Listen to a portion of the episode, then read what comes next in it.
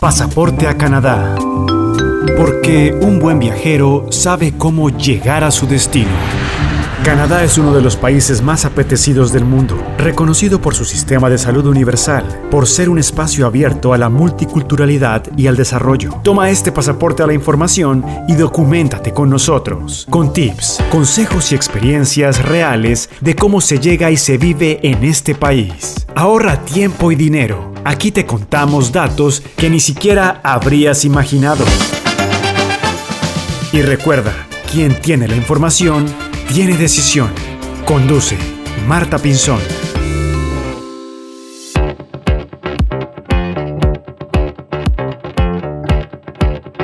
Hola, llegaste a Pasaporte a Canadá y si estás aquí es porque has pensado en este país. Así que aquí te vamos a contar el diario de un inmigrante, todas las historias que necesitas saber para agarrar tu maleta, para sacar tu pasaporte y para venir a este sitio increíble que es Canadá, un país con uno de los mejores estilos de vida del mundo. Así que prepárate, porque hoy estoy con un gran amigo y colega con quien empacamos maletas y te vamos a contar todo lo que tienes que tener en cuenta para llegar a este país. Primer paso es que estás pensando y por eso vamos a invitar a Daniel Faura. Daniel, qué gusto tenerte el día de hoy y poder compartir todas estas experiencias que además, pues tú has vivido muy recientemente y que las tienes a flor de piel, por decirlo así, ¿no? Claro que sí, Marta, muchas gracias por invitarme a Pasaporte a Canadá. Soy muy recién llegado, muy recién desempacado en este país. Cada vez que le digo a alguien, como que todo el mundo me dice, no, el frío. Bueno, ya creo que he aprendido a aceptar. De hecho, cuando uno viene para acá, pues psicológicamente como que se prepara porque Canadá, como viene un documental, es sinónimo de frío realmente. Hace frío bastantes meses eh, del año, pero creo que, bueno, uno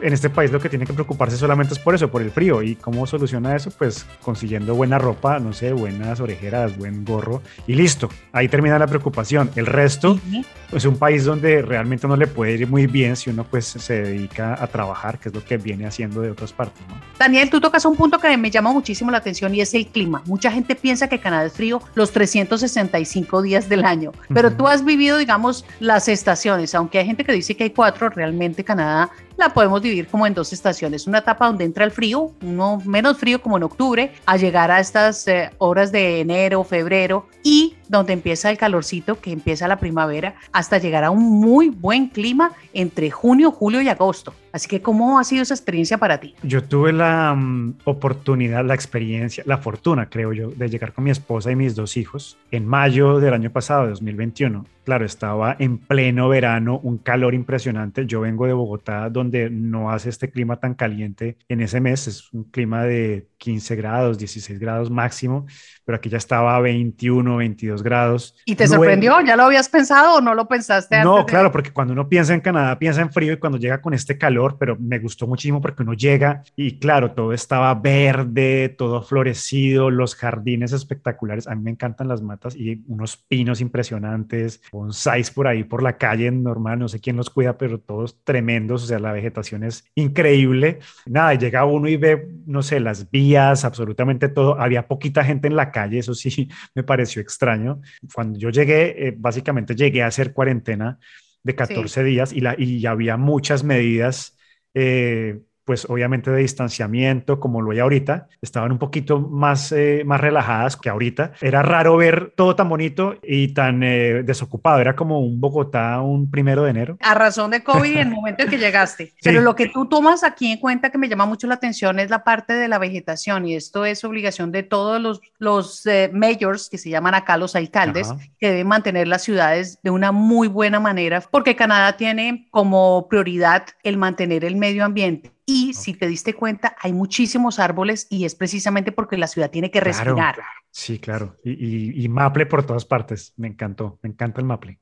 Divino, imponente. Me encanta eso porque además son puntos que tienes que tener en cuenta. Antes de venir a Canadá, ojo con lo que te está diciendo Daniel. Tienes que pensar en qué época del año vas a llegar y cómo te puedes gustar más. Es decir, ¿te ayudó a haberte venido en verano y no en invierno? ¿Hubiera sido diferente para ti? Sí, hubiera sido diferente, pero ojo, a mí me encanta más el invierno y ese es un consejo que le voy a dar a la gente que, que viene en verano o en primavera. Yo tengo, por ejemplo, un pequeño lío con las alergias. Y claro, llegar a un país donde hay estaciones, hay polen, hay cayendo todo el tiempo hojas, eh, flores, pétalos, para mí eso es o sea, no lo puedo ver. Entonces, si usted está pensando en venir a Canadá, yo le recomendaría que mire bien esa situación médica antes de venirse, de pronto que se venga con algún medicamento que necesite, una cremita, una pastillita, porque eso sí es importante. Yo en invierno estoy feliz, claro, porque a mí en invierno no me rasca nada, pero en verano me complico con las alergias. y lloran los ojos, claro, Y veo que en las farmacias venden muchos medicamentos para el tema de las alergias, porque sí se, se disparan. Se disparan, y es cierto, no está acostumbrado la mayoría de gente que vive en Latinoamérica, porque eh, la mayoría de Latinoamérica, estamos hablando casi del centro del Ecuador, no tiene esas diferencias climáticas como la tienen estos países. Así que es muy buen punto para tener en cuenta.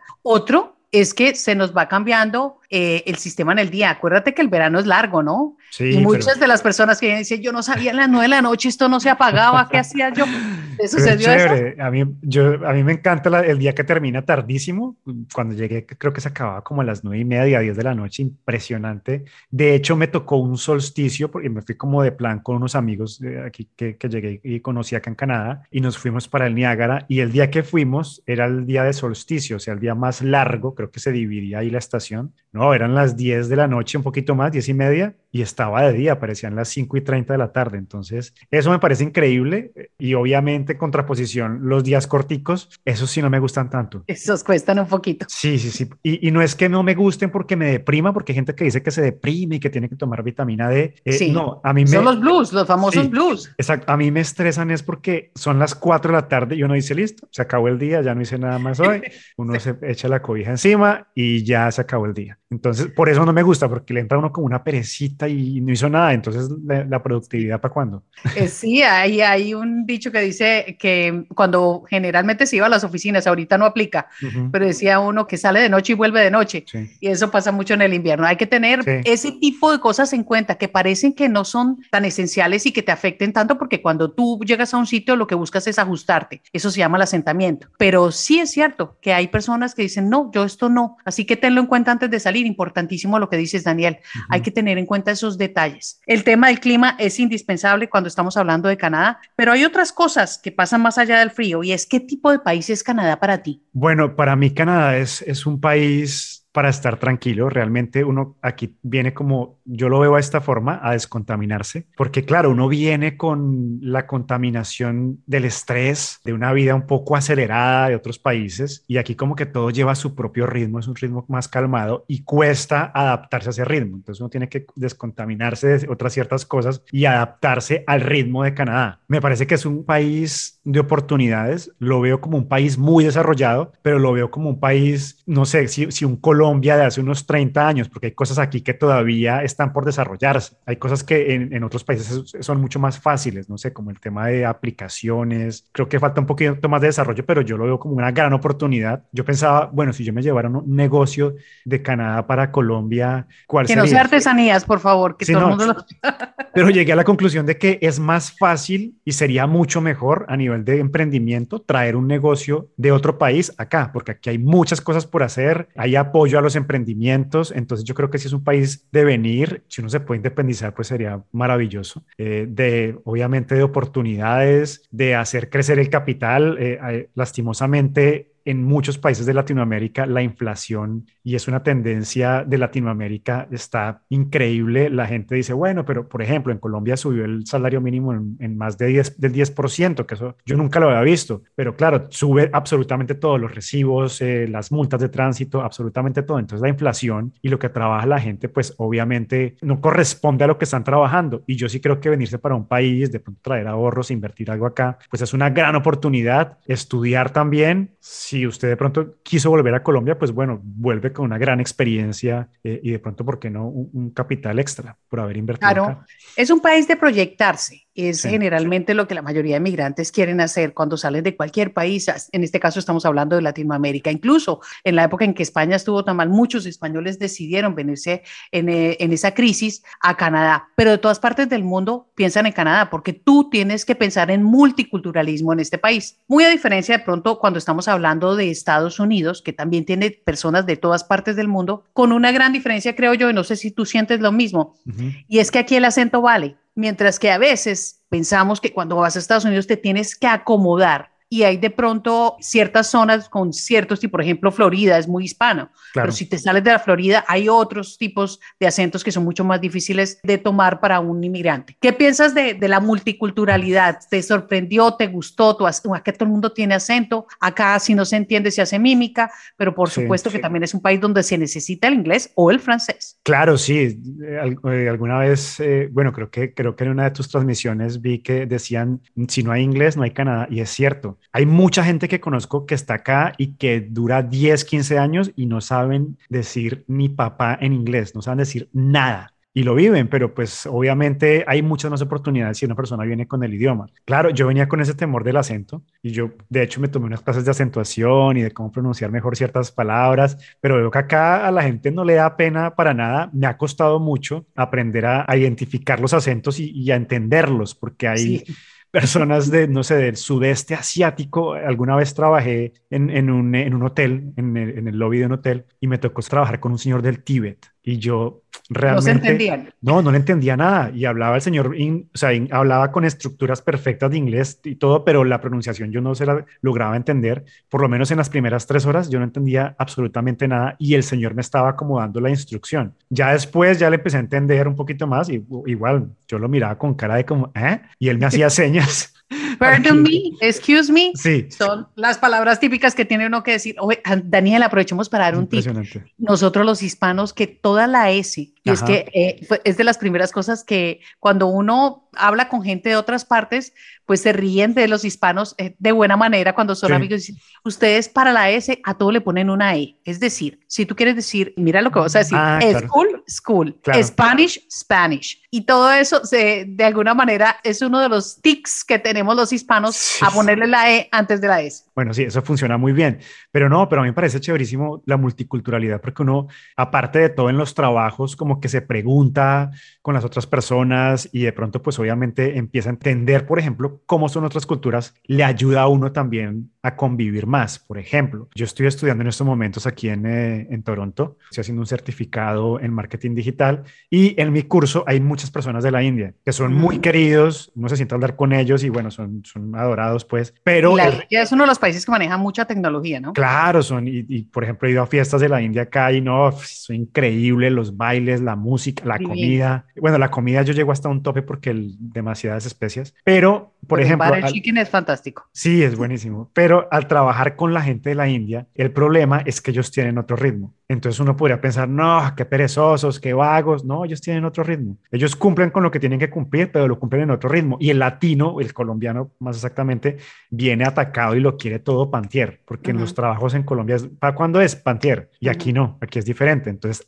aprender a entender esos ritmos facilita bastante la vida aquí en Canadá, creo. Y vamos a contar otras cosas. Ya cuando pasemos a otro capítulo es cuando ya llegas acá y vamos a hablar de los vecinos, quienes te tocan al lado y cómo es el código para podernos encontrar en sociedad y cómo es la puntualidad en este país. Pero nos vamos a adelantar. Síguenos en Instagram, Facebook y YouTube como arroba Marta Pinzón Miria.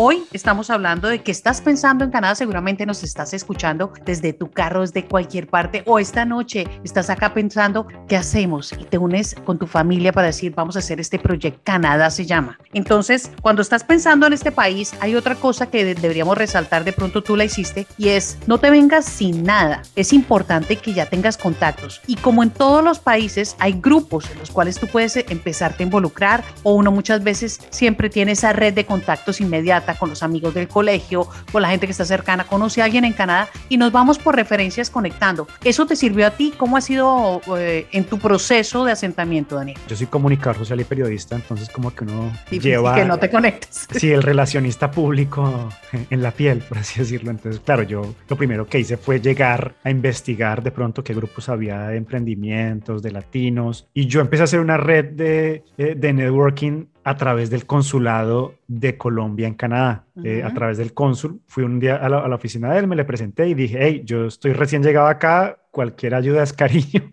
Sí, y él, necesito contactos, claro, necesito claro. conectarme, ¿qué tienen? Entonces, él, él, eh, bueno, él como que me relacionó ahí con la gente del, del, consulado y bueno, ahí como que comencé a hacer una, una red, entrar a los grupos de emprendimiento, conocer gente. De hecho, a Marta, a ti te conocí eh, por cuenta de, de, de, esas... De esas conexiones. en el consulado, pero bueno, formas de hacer networking aquí hay muchísimas. Hay grupos de WhatsApp, hay grupos de Telegram, hay grupos de Facebook, inclusive uno puede entrar también a grupos de LinkedIn. Entonces, no solamente es el consulado, sino que ahí yo, eso fue como con lo que llegué. Por ejemplo, ahorita en, Facebook hay una herramienta, no sé si es, si es nueva, creo que es nueva porque yo no la había visto, que se llama como Neighbors o algo así. Y uno lo que hace es que se loguea y empieza a relacionarlo la red con gente que vive cerca, que vive en el barrio. Y ya hay mucha gente que me ha escrito y ya sé cuánto llegó y la gente muy querida. Entonces ahí también uno empieza a hacer crecer la red y tener también amigos en el barrio, pues, porque increíblemente aquí uno llega y en, el condo donde yo vivo, en el edificio donde yo vivo,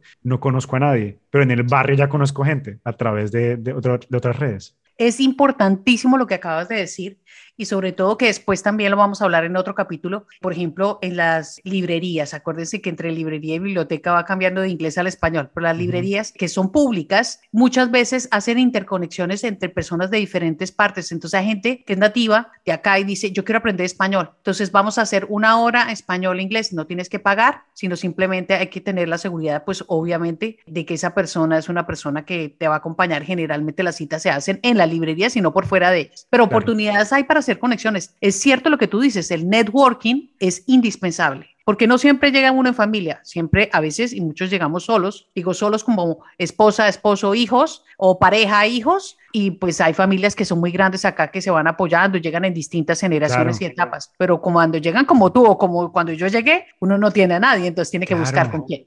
Pero vamos a cerrar este capítulo, Daniel, y sobre todo para todos aquellos que nos están siguiendo en este podcast, que nos empiecen a escribir qué sugerencia les damos para que nos sigan también en The Spanish Media, que es donde tenemos los podcasts, para que además de las plataformas en las cuales nos puedes escuchar y que nos puedas hacer también sugerencias para tratar esos temas indispensables del diario del inmigrante, que son historias que tenemos todos y que podemos compartir, que nos enriquecen y que además te evitan a ti problemas, situaciones y tiempo, que el tiempo es valiosísimo cuando estás inmigrando. Entonces vamos a cerrar con eso para que nos des algunos datos de cómo nos conectamos, Daniel, que tú sabes, y también vamos a pasar y cerrar con el tema de la familia, que es lo que es cuando estás pensando en que te vas para un país, pero no te vas solo, cuando uno dice, me voy libre y de pronto voy a aventurar y puedo arriesgar más, pero cuando vas con familia, hay que pensarla, depende, una, dos, tres, cuatro, cinco veces, ¿cuántos son los miembros? Cuando uno viene con familia es más complicado, porque tiene uno que pensarla muy bien, planearla muy bien. Yo conozco gente que ha llegado acá en parejas y se pueden meter en una habitación y pueden durar ahí un mes y no pasa nada. Compartiendo baño en el mismo piso con otra pareja, no pasa nada. Ya cuando uno viene con familia, hay que pensarla bien. Yo creo que ahí el networking, esa es la palabra clave en este país. Es impresionante lo que funciona. Yo, por ejemplo, en el sitio en el que estoy viviendo, lo conocí por networking porque me presentaron a un realtor, que son las personas que trabajan con finca raíz aquí en este país, y él me dijo, listo, yo les voy ya, denme su presupuesto, eh, ya han visto algo, por dónde quieren vivir más o menos, uno le dice más o menos por dónde va a estudiar, por dónde se quiere mover y ellos le buscan a uno y ellos negocian por uno. Lo ideal es que se consigan un realtor pues que hable también el idioma de ustedes porque uno recién llegado, hay una cosa que pasa y es que, claro, uno piensa que llegó a Estados Unidos y en Estados Unidos el inglés a medias lo castigan más, acá no tanto, no sé por qué, allá lo castigan más, acá uno llega y, y balbucea un poquito y ya después va cogiéndose confianza porque al comienzo lo que tú no tienes miedo, no es que no hable bien inglés, sino que tienes como miedo y cuando suelta, pues ya uno puede eh, desenvolverse mejor. Déjame hacer un paréntesis aquí que es importante, por eso estamos creando este espacio,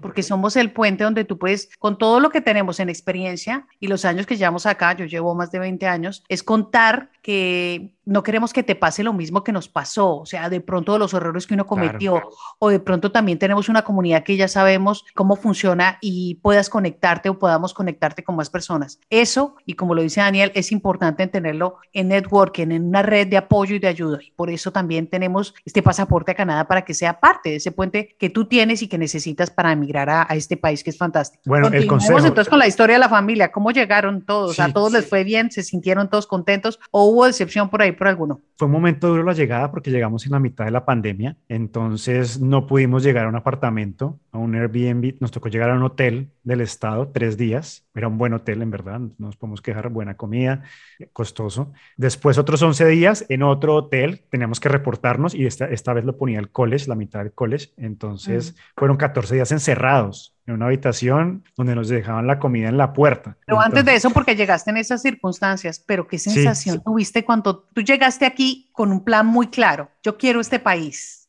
Esa emoción pues te dio cuando llegaste a Canadá. Claro, pero es que es, es, como estos cuentos de hadas donde el príncipe se conoce con la princesa y, y pasan mil cosas y al final del, eh, de la película quedan juntos. Así es llegar a Canadá. En ese punto está uno, pero nunca cuentan la historia después de cómo les va casados a los príncipes. Es igual. Eh, o sea, uno dice, listo, alcancé mi meta, llegué a Canadá, pero cuando uno está acá, bueno, ahora viva en Canadá. Ahora hay Entonces, que vivir, claro, teníamos mil expectativas. Eh, obviamente estábamos felices porque realmente venir y tramitar todos los papeles para venir aquí en pandemia fue muy difícil. Era muy tedioso todo el tema porque claramente todo estaba funcionando a media máquina. Cuando llegamos acá, obviamente veíamos todo, pues es una sensación increíble eh, llegar a un país donde tú sabes que vas a vivir por un muy buen tiempo. Y nada, pues llegar al hotel, después salir y empezar otra, ya a conocer. Y, y ya cuando empezaron a abrir todo, pues ya uno feliz. Y de hecho yo no conozco, creo que ni el 1% de lo que quería conocer porque pues obviamente he estado estudiando y, bueno, y trabajando, pero lo que he conocido y aquí felices todos, mis hijos están estudiando, el, el pequeño está eh, en segundo de primaria, la, la, mayor está en high school, se están adaptando. Obviamente aquí la educación, como habrán leído lo que nos escuchan, está incluida en los impuestos. No es gratuita porque esa es una gran mentira, está incluida en, en los impuestos al igual que la salud y los colegios son muy buenos. Los colegios públicos acá son muy buenos. Mi hija está en un colegio público católico que es, no sé si es, la metimos por católico o porque me, me parece que el nivel de los católicos es un poquito mejor. Y el niño también está en un colegio católico en segundo de primaria. Ahí van muy bien, se están adaptando. Eso de que el niño aprende en tres meses, eh, comienzan a coger el acento muy rápido, sí, pero sí es, es, rapidísimo, pero aprender inglés creo que toma un tiempo más largo, yo, yo creería, pero sí eh, lo escucho hablar y yo como que, como que se me llena el corazón de alegría cada vez que le escucho una palabra muy bien pronunciada. Claro. Va eh, soltando y empieza con un proceso que se llama ESL. Eh, vamos a hacer una serie de los colegios precisamente sí, sí. porque ese ajuste tampoco es fácil para nuestros hijos y muchas veces a ellos les toca, le decimos otra selva de cemento. Lo que se vive en un colegio depende de la edad en la que estén, etcétera. Claro. Hay muchas cosas que se juegan en ese momento. Ahí están los, los sellos que nos encantan de Canadá y que se tienen que aprovechar y es eh, que la educación es para todo el mundo, por lo menos hasta el high school, es eh, como dice Daniel, no es gratuita, todo se paga, pero como no hay tanta corrupción, entonces se alcanza a ver que esas inversiones que tienen para cada persona que está poniendo para un tema social funciona. Y tenemos un sistema aquí en Canadá que se llama Sistema de Salud Universal, que es uno de los más representativos. Tiene sus pros y sus contras, por supuesto, porque es un servicio para todo el mundo de la misma forma, que no está tan privatizado. Así que aquí cualquier persona que se enferme tiene derecho a la salud, independientemente de lo que se esté ganando. Pero eso es otro cuento que lo vamos a tratar más adelante. ¿Cuántas cosas hay para hablar, no, Daniel? No, es que hay demasiadas, que hay muchas cosas en verdad. Y, y, yo sí le recomiendo a la gente que antes de, de que venga a Canadá, escuche estos contenidos, eh, vean videos, eh, toda esta información cuenta muchísimo. Es que en serio, cada cosa que uno hace da para un podcast, ir a sacar la licencia de conducir. Eso da para, para tres podcasts de una hora cada uno. tres programas y todo lo que nos sucede. Sí, es que cada Porque cosa. Nadie, es cierto, nadie entendía sí. cuando yo llamaba a casa, me acuerdo a, a, a mi familia le decía, saqué la G. Ya van a saber ustedes qué es la G. Eso es como si uno se hubiera ganado, mejor dicho, una beca en Harvard. O sea, sí. Estoy haciendo una mala analogía, pero es muy, muy simpático no, lo que uno alcanza a sentir con la G. Es un gran logro. bueno, ¿cuántas cosas no necesitas saber antes de arrancar con maletas? Y por supuesto, ahora que sabemos que las cosas hay que proyectarlas y organizarlas un poco antes, y hoy con la experiencia de Daniel Faura, que es un colega, un gran amigo, pues ya tienes una base para ir pensando en este país. Posibilidades muchas. Y hay que sacrificar siempre algo, que es lo que más me gusta, que no me gusta, todo hay que ponerlo en una balanza. Así que si te gusta, este contenido que siempre estamos haciendo aquí para que tú te informes y lo puedas compartir y tienes alguna duda, inquietud, quieres aportar algo, hazlo en nuestro grupo. Tenemos un grupo de Facebook que se llama Pasaporte a Canadá. Búscanos y ahí vamos a estar trayendo nuevos temas, agregando nuevos datos sobre Canadá que seguramente son indispensables para ti y para tu familia. Daniel, qué gusto tenerte y hacer esta conversación contigo aquí en este episodio, pero yo te invito para el segundo porque vamos haciendo paso a paso y con tu experiencia y con la ayuda de todos aquellos que nos quieran acompañar y en nuestra comunidad vamos a contar más historias. Marta, gracias por haberme invitado a este episodio de Pasaporte a Canadá. No, historias hay muchísimas y para contar y bueno, realmente la experiencia de cada persona que llega acá es diferente, depende de cómo toma cada reto, pero yo les aseguro que es una gran experiencia de vida. Muchas personas se quedan pensando si debería irme, si debería migrar, tienen como esa cosita de que quieren irse. Mi mayor consejo es, el mundo es de los arriesgados, arriesguense, tomen, tomen la decisión y, y háganlo, sin dudarlo. Así es, el que tiene información tiene la decisión, siempre lo decimos. Y también estamos acompañados con algunos programas que estarás escuchando con Vilma Filici, quien es asesora de inmigración y también es profesora de inmigración en diferentes eh, sitios, así que vas a ver mucha más información legal que va a estar conectada con estos podcasts. Daniel, un placer tenerte aquí en Pasaporte a Canadá en este episodio tan fantástico que es siempre cuando uno todavía no ha comenzado y la está pensando y que nos da para que la gente se guíe un poco más. Nos vemos en el próximo episodio, así que no te lo pierdas para que nos sigas sintonizando en este, tu programa, que te acompaña en cualquier momento del día. Pasaporte a Canadá, el diario de un inmigrante. Pasaporte a Canadá, el diario de un inmigrante. Suscríbete en las principales plataformas de podcast y documentate con nosotros.